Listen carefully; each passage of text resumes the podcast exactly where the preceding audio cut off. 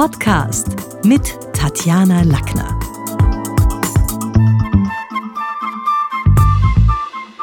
In der heutigen Podcast-Folge geht's um das alte Spiel mit den Gegensätzen.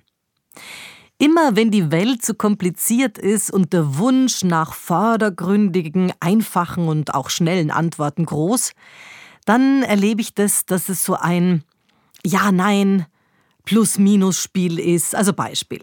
Zwölf Stunden Arbeitstag, Ausbeutung oder Kooperation. Kopftuch tragen, ja oder nein. Ist die MeToo-Debatte nützlich oder übertrieben? Grippeimpfungen, Sinn oder Unsinn?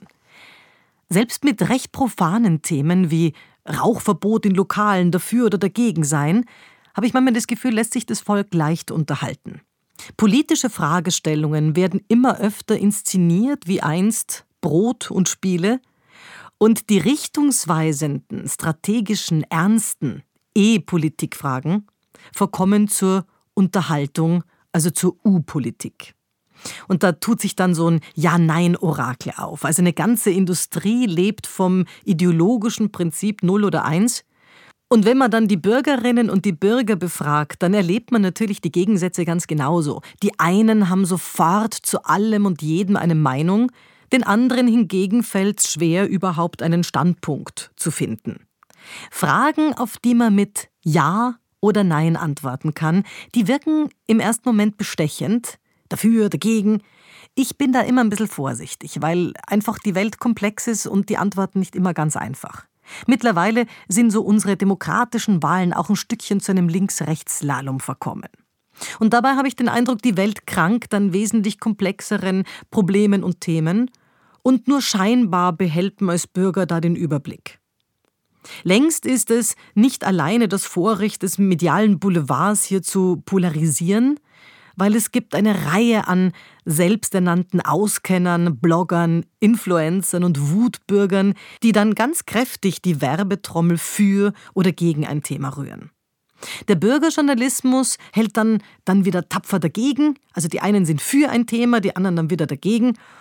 Und in Wirklichkeit, also ich kann mich erinnern, diese schriftlichen Problemarbeiten, die gab es früher und gibt es wahrscheinlich heute auch noch, nur bei der Deutschmatura. Ja, also damals mussten wir zumindest sowohl Argumente für eine Fragestellung, aber auch plausible Schlussfolgerungen dagegen finden und nicht nur eine Seite bedienen.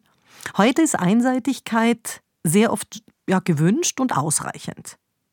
Viele wussten bei Schularbeiten noch gar nicht, was sie überhaupt schreiben sollen. Und mittlerweile sind wir in dem, habe ich den Eindruck, auch durch die sozialen Medien natürlich geübt. Vom Pensionisten über den konkursreifen Unternehmer und die Helikoptermam bis zur Frau Wamperl diskutieren alle mit auf Twitter, dann sogar nur in 140 Zeichen. Andere schlagen auf Facebook ihre einstige Maturaarbeit um Längen. Ja, also da stehen dann ewig lange Abhandlungen.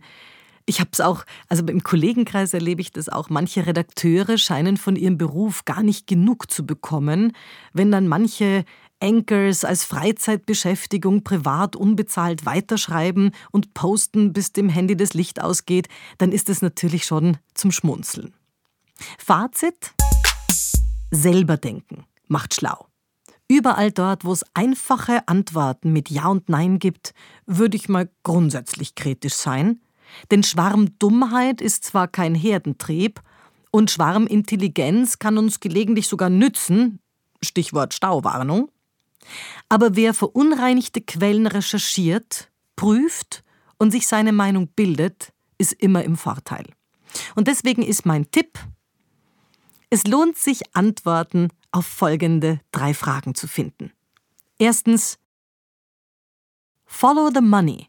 Woher wird meine Infoquelle überhaupt finanziert und bezahlt? Zweitens, follow the definition. Was sind die zu erwartenden Auswirkungen des Problems des Aktuellen und worum geht es eigentlich hier? Drittens, never go with the flow. Sogar ein toter Fisch kann mit dem Strom schwimmen. Wer profitiert von den bereits geäußerten Vorschlägen? Und welche Alternativen lassen sich sonst finden. Das war's für heute. Besuchen Sie mich doch in der Schule des Sprechens in Wien. Auf Facebook, LinkedIn, Xing, unter sprechen.com oder auf meinem Blog sprechen.com/slash blog.